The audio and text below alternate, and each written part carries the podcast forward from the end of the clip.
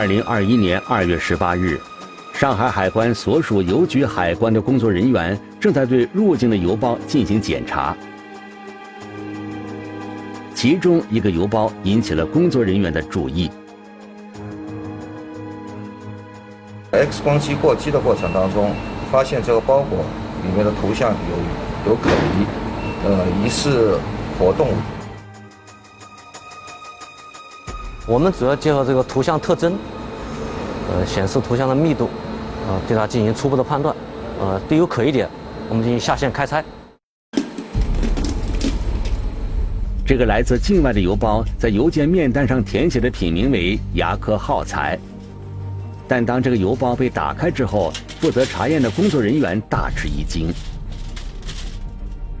进一步的开箱检查当中，发觉这是一些蚂蚁。这些蚂蚁，我们猜测可能只是客户收件人只是作为个人爱好来收饲养，但是根据我们国家的规定，这些活体的动物是不允许进口，因为它危害到国家的生物链的一个破坏，所以我们会把这个包裹进行扣留以后，移交我们的相关部门进行一个再审核再处理。邮包内的每一只蚂蚁都被单独装在一根塑料管内。管内还装有湿润的棉花，并带有通气孔。工作人员开箱时，这些蚂蚁大多还是存活的状态。在运输过程中，为了保持这些动物的存活率，还要加一些，其中有它的成吃的养料，有些还要保持它的湿度、温度。会做一些伪装，外面会呃包裹一些其他的物品，呃蒙蔽海关的监管。我们在。发现疑点以后，我们在开拆的过程当中会彻底检查。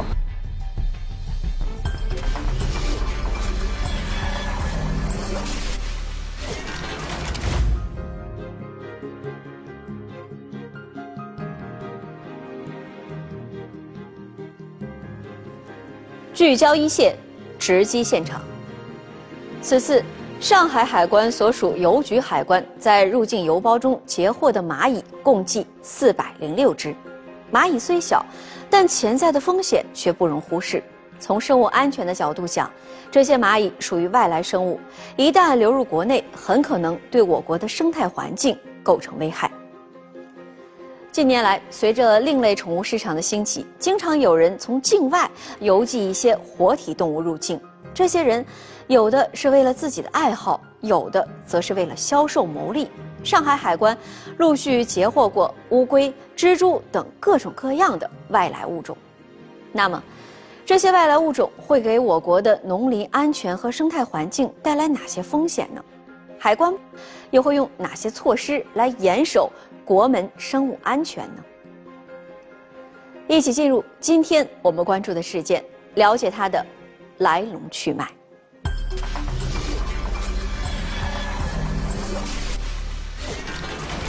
新奇动物成为宠物之选，邮包里暗藏生物安全风险，有各类的昆虫、青蛙、鱼、鱼苗都有。海关前线层层设防，筑牢国门生物安全防护网，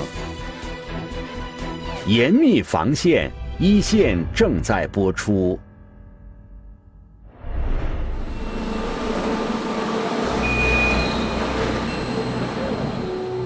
近年来，一些宠物爱好者为了追求新奇特，开始从境外邮寄一些活体动物入境。上海海关所属邮局海关也陆续截获了许多夹带有外来物种的邮件。进境包裹，呃，入境之后呢，我们要通过我们的现场进行机检，呃，通过我们这个流水线，呃，集中审像。通过图像显示的特征和一些密度，我们做一些初步的判断，是否是动植物及其产品。对有可疑点的，我们做进一步的开拆。开拆完之后，我们移交给我们的后续部门做鉴定和一些简易处置。有各类的昆虫、青蛙、鱼、鱼苗都有。因为邮寄的包裹大多数是个人使用，我们只能判断它可能是作为个人一个爱好进行饲养。呃，当然我们也后续的呃跟踪调查当中，不排除有些客户进进行是贩卖。很多人对外来生物的潜在风险也有所了解，但他们仍抱着侥幸的心理，从境外邮寄各种动物入境。寄件人呢，寄这些东西通过一些伪装，达到他的一些收藏这些爱好的目的。他隐藏的手段还是比较多，这个也进一步呃对我们这个查验技能提出了更高的要求。邮局海关截获的活体动物会被送到相关的实验室进行检测和鉴定。台子上的这些标本，这个都是我们那个旅客携带或者是有邮包寄过来的。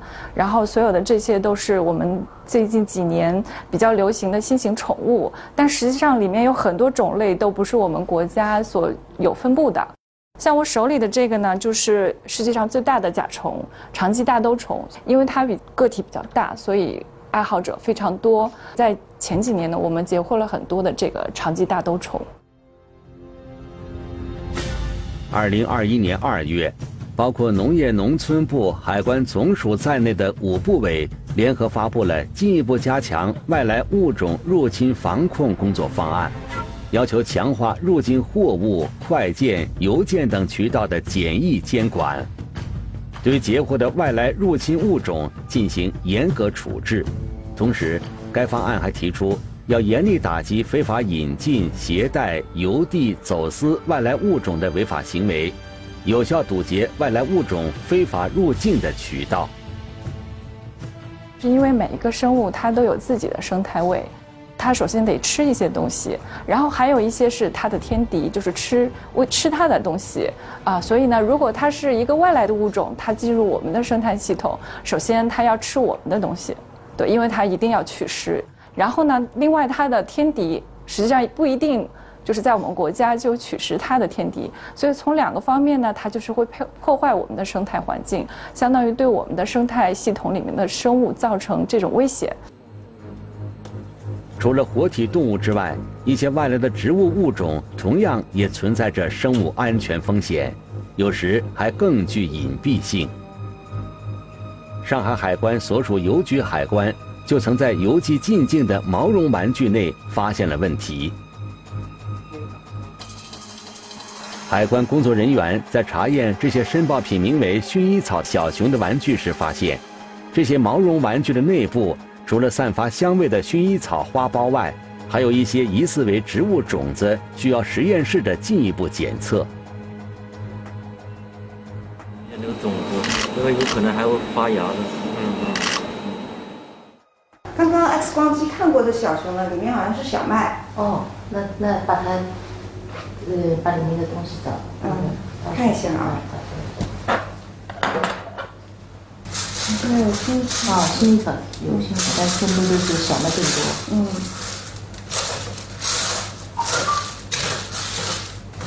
就是我们一会儿我们先先做，就看除了小麦以外，除了薰衣草以外，还有其他的这个种子吧。嗯。或者是说其他的一些杂草种子。嗯嗯。这个可能是法国法国野燕麦。哦。等我们在显微镜下看一下。再看一下，嗯，好，嗯。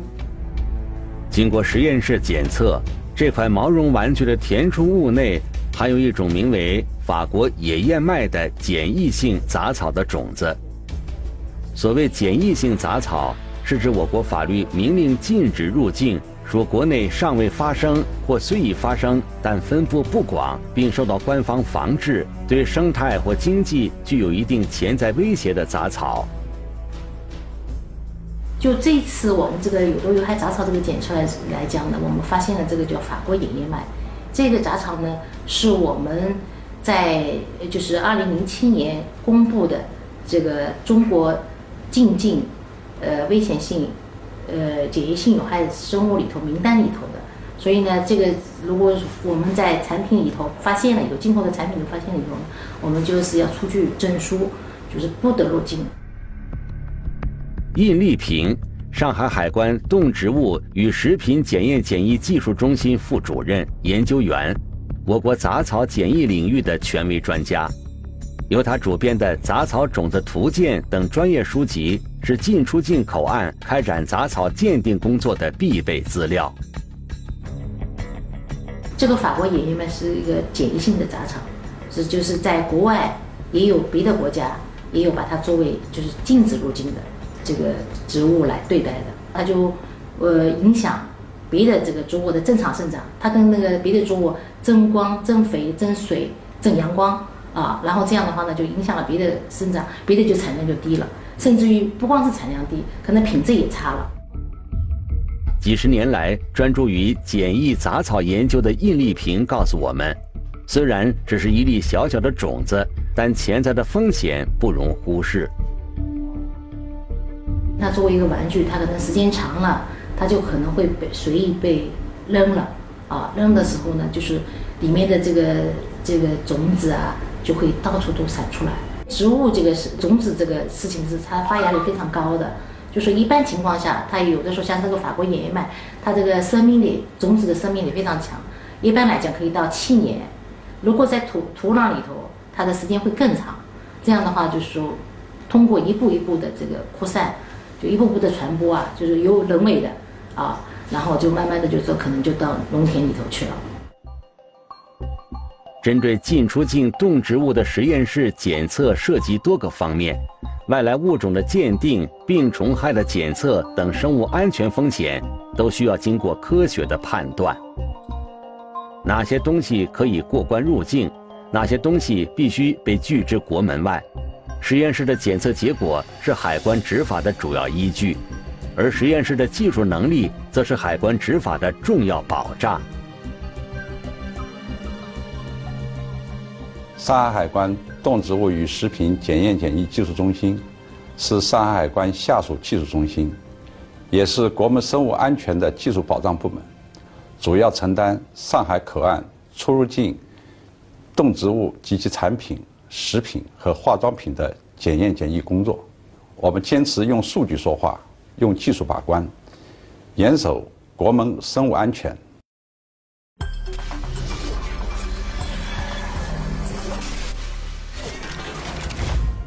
二零二一年四月十五日，《中华人民共和国生物安全法》正式施行。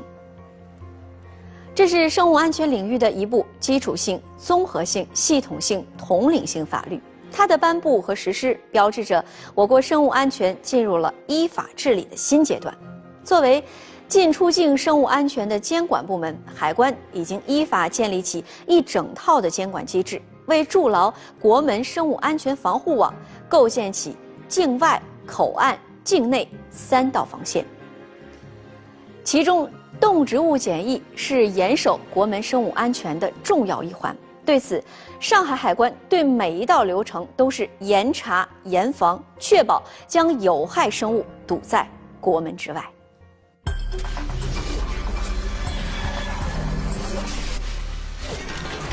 快速检测，提高通关效率；科学检测，确保万无一失；层层设防，严格执法，严密防线，一线正在播出。近年来，进口水果的贸易量持续增长，海关官员在查验进口水果时，不仅要在食品安全方面把关。还要在生物安全方面设防。水果呢，它是一种非常容易携带有害生物入境的这样一种植物产品。呃，它一般呢都是户外的种植，加上水果呢本身是富含营养物质，所以它特别容易吸引到病虫害附着在上面。我们在现场检疫呢，会结合剖果和实验室的检测等等的方式，去阻止外来生物的入侵。进口水果一旦携带病虫害入境，很可能会给国内的植物造成威胁。我们会根据水果的风险程度，比如说它的种类、它的来源国等等的因素综合考虑，基于大数据呢，给它做一个风险程度的划分。对于高风险的水果，它的抽查比例和查验比例都是比较高的。很多害虫会潜藏在果实的各个部位，比如果皮表面、果肉中，还有果核内。不易发现，但危害却很大。比如说地中海石蝇、昆士兰石蝇，这些都是我们国内没有的，而且在它已知分布的地区已经造成了非常严重的危害。那我们的职责就是把这些具有外来生物入侵、呃危险的这些个昆虫，呃拒之于国门，保护我们国家。的这个农林生态安全和我们的这个农业生产安全。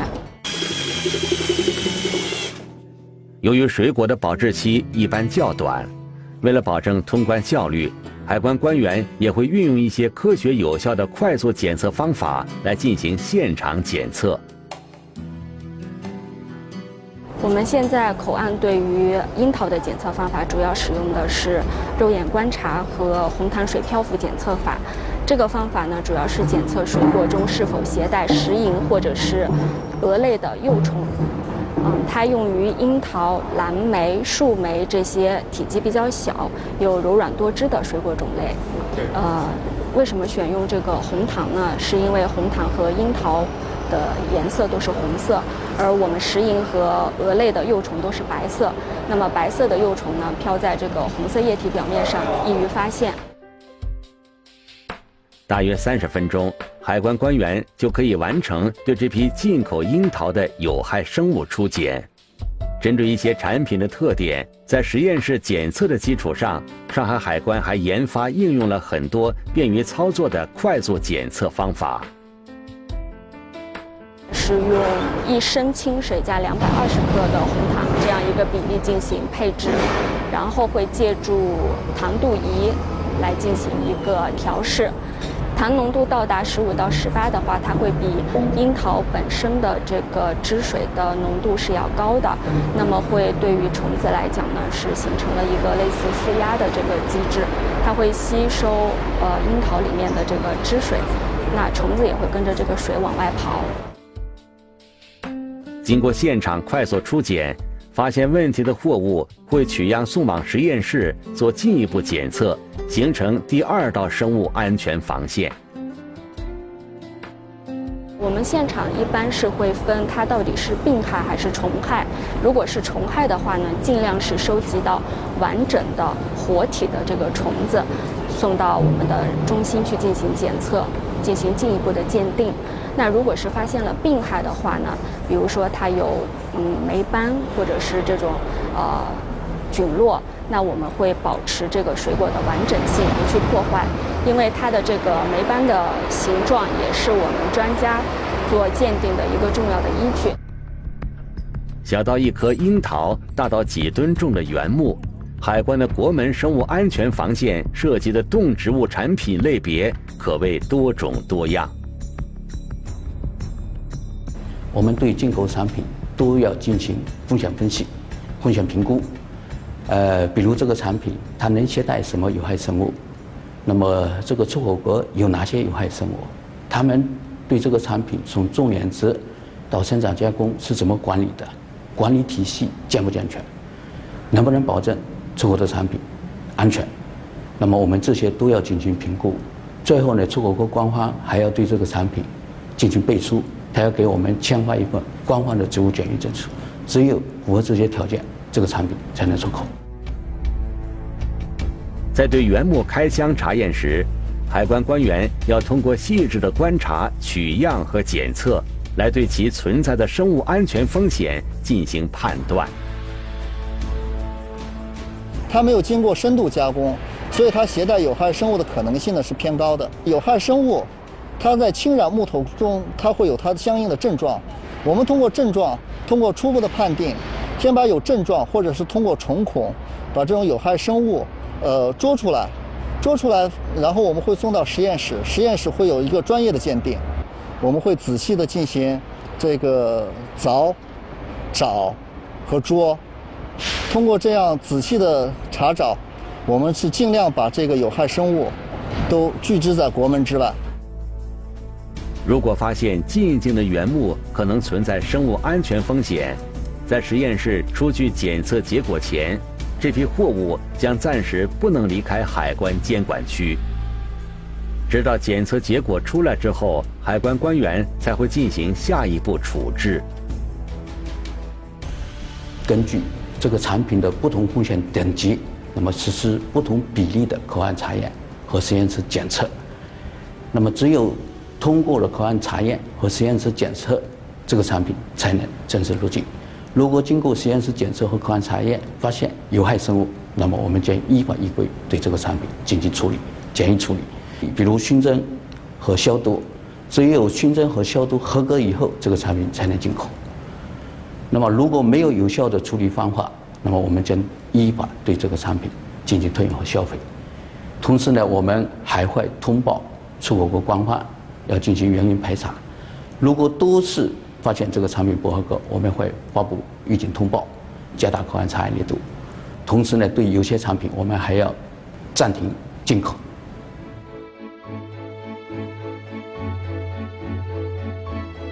此外，上海海关还在货物的进出境口岸等重点区域设置了监测点，通过技术手段对有害生物进行监测。一般会选择出口的一些种植的基地，还有相关的一些像进口的查验场站、海关的一些监管场所等等，来进行一个合理的布点。这边是青浦综合保税区里面的一个呃查验平台以及相关的一个配套的监管场所。主要考虑到就是在查验的过程中，有一些疫情就有可能它有一个传播或者扩散的可能性。那它一旦传播的话，在这里布布了点之后，有一些疫情的，我们可以及及时的进行一个呃监测，它有没有通过一些途径传播到现场。这个塑料容器是石蝇监测诱捕器，通过添加诱剂，一旦周围有石蝇出现，它就会钻进诱捕器内。每隔一段时间，我们现场的海关官员都会收集当中的一些石营的标本，然后经过初筛之后，对于疑似的一些石营的标本的话，会送到实验室，让专家进行进一步的鉴定。运用一些呃生物分子上方面的手段，进一步来核实可能是不是我们关注的一些新的外来有害生物的一些样本。上海海关还与长三角区域内的其他海关密切配合，形成了长三角区域的联合监测机制，共同开展长三角一体化示范区外来有害生物的一项联合监测的一个工作。因为外来有害生物其实它是会扩散的，呃，如果说一块地方不及时把这个问题解决的话，有可能就会很快的扩散到别的区域。所以大家作为一个一个生态绿色一体化的一个概念的话，就共同做好这项生态环境的保护，包括联防联治的一个作用。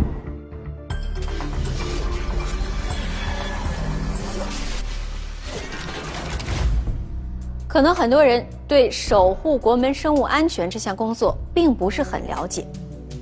实际上，它和我们每个人的生活都息息相关。比如，我们吃的果蔬和牛肉就可能涉及国外品种的引进。那么，这些需要被引进的种子、苗木和种牛就需要海关的层层把关。简单来说，这些农产品在拿到检疫准入资格、获得检疫审批许可后，会在指定的监管口岸入境查验，并进行相关的实验室检测。对于活动、种子、苗木等特殊产品，还需要经过隔离检疫等后续监管。而这中间的每一步都有着严格的制度。这一系列的程序都是为了确保外来生物对我国的农牧业生产和生态环境。不造成危害。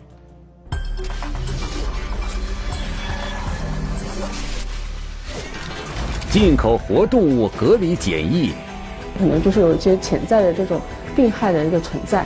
严格措施，杜绝生物安全风险，严密防线一线正在播出。二零二一年三月二十五日，上海海关所属黄埔海关官员来到位于上海市金山区的一处进境马指定隔离场，对从国外进口的一批赛马进行检疫。我们检疫工作一个是要过来呃临床检查，看它有没有什么嗯临床上的呃病变，另外就是要根据嗯国家的规定进行采样检测。嗯，根据不同的呃国家来的不同的动物抽血、采鼻拭子等其他样品。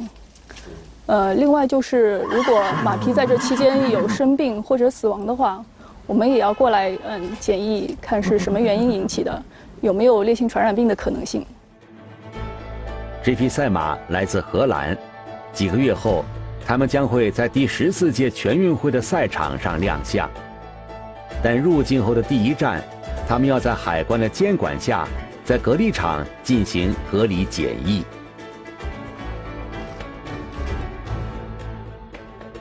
隔离场首先对周围的环境有一定的要求，就周围不能有其他的马匹，一定要有围墙，高的围墙。嗯，还有就是内部的环境，嗯，他们要提交给我们一个马的平面图，一些嗯马房、病处隔离室、兽医室相应的设施，同时嗯。对进出的围栏、消毒设备，呃，另外，嗯，还有一些嗯软的条件，比如说饮用水，还有它的呃粪便垃圾的处理方式，都有一定的要求。隔离检疫是将进境的动植物限定在指定的隔离场服内饲养或种植，在其饲养或生长期间进行检疫、观察、检测和检疫处理的一项强制性措施。马匹的隔离期是三十天，如果是种用动物的话，需要隔离四十五天。嗯，它的人员进来，呃，就这三十天内都要陪它在这边，不能再出去了，更不能接触其他的马术动物。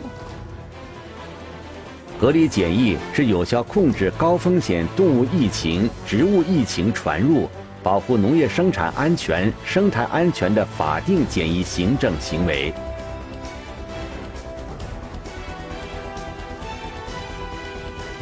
进口啊，日本的锦鲤，那么首先你要选定一个隔离场，然后呢要经过我们海关的那个就是考核，我们是按照一个日本锦鲤隔离场的要求来考核的，考核通过了，然后我们会发给你一个隔离场的使用证，你凭着这个隔离场的使用证，然后到海关总署去办理一个进口许可证，如果办理出许可证之后，按照许可证上的要求时间，呃国家和渔场。然后进口日本锦鲤。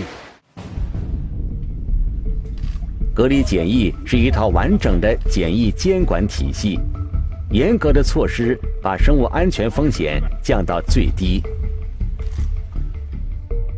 日本锦鲤在进口的时候，呃，先在机场进行验证和查验，然后呢，呃，转到我们的隔离场，在这个隔离场，日本锦鲤要隔离三十天，在进来。呃的一个星期内，我们要进行采样，根据上海海关发布的那个就是疫病检测计划，然后我们对锦鲤鱼进行不同项目的检测。如果检测合格的话，那么就三十天之后放行；如果检出有疫病的话，根据我们的要求是要全群普普普杀的。隔离检疫期间，海关官员还要对这些进口动植物进行随机抽样。将样品送往实验室进行检测。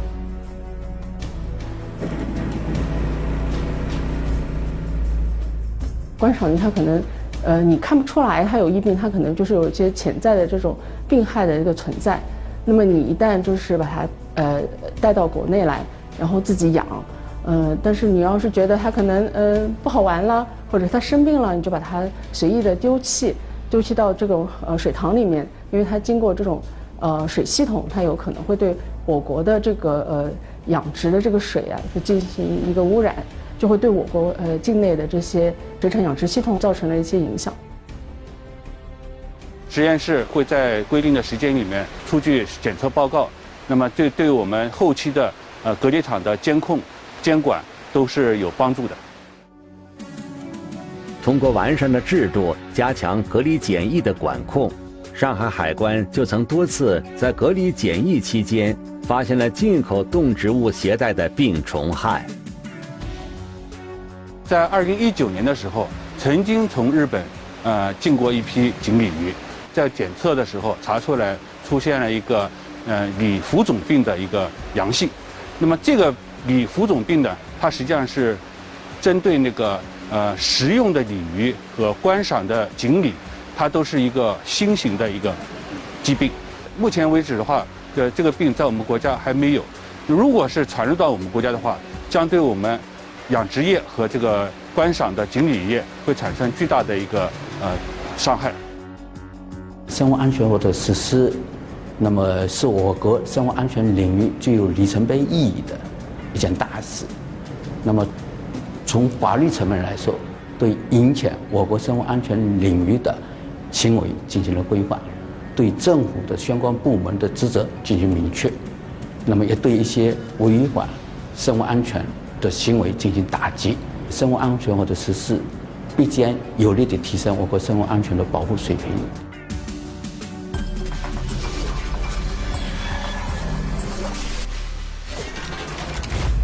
守护国门生物安全，不只是把好一道关、守好一扇门，而是环环相扣的全链条监管体系。二零二一年四月十五日，《中华人民共和国生物安全法》正式施行。这部法律的颁布实施有着怎样的意义呢？对此，我们来听听中国政法大学环境资源法研究所于文轩所长的解读。生物安全法的颁布和实施，它的意义主要体现在国内和国际两个层面。在国内层面，生物安全法的颁布和实施是我国维护国家安全的内在需要。通过生物安全专门立法的形式，依法防范和应对生物安全风险，保障人民生命健康，保护生物资源和生态环境，促进生物技术和生物技术相关产业的健康发展，为构建健全的国家生物安全体系提供法律基础，维护国家安全。另外一个方面，也就是在国际的方面，生物安全法的颁布和实施。也是我国履行生物安全保障国际承诺的需要。在四十几年来啊，国际社会为应对生物安全挑战，制定了禁止生物武器公约、生物多样性公约、卡塔赫纳生物安全议定书等等一系列的国际法文件。我国也已经批准了这些国际法文件。生物安全法的制定和实施，有利于我国更好地履行这些国际承诺，树立起负责任大国的形象。我国生物安全法在基本制度和疫情防控的相关的内容中，有三个条文明确规定了海关的职责。由此可见，海关在生物安全保障方面发挥着非常重要的作用。海关的尽职履责，有助于把生物安全风险置于国门之外，贯彻生物安全法的风险预防原则。那么，这部法律的施行对我们的生活又会有哪些影响呢？我们再听听于所长的解读。对于普通大众来说，可能需要了解关于生物安全的法律责任。生物安全法专设了一章规定法律责任，其中涉及的法律主体包括主管部门、专业机构、专业人员和普通民众。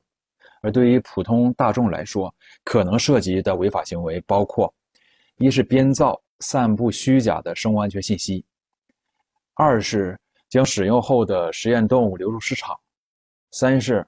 未经批准采集、保藏我国人类遗传资源；四是未经批准擅自引进外来物种或者擅自释放、丢弃外来物种。这四个方面的违法情形是需要了解的，以免在日常生活中违反法律规定。国门生物安全无小事，从境外邮寄的新兴宠物，乘飞机从国外带回的水果，都存在着生物安全的潜在风险。守护国门生物安全，监管部门层层设防、严查严管的同时，更需要全社会的参与和公众意识的觉醒。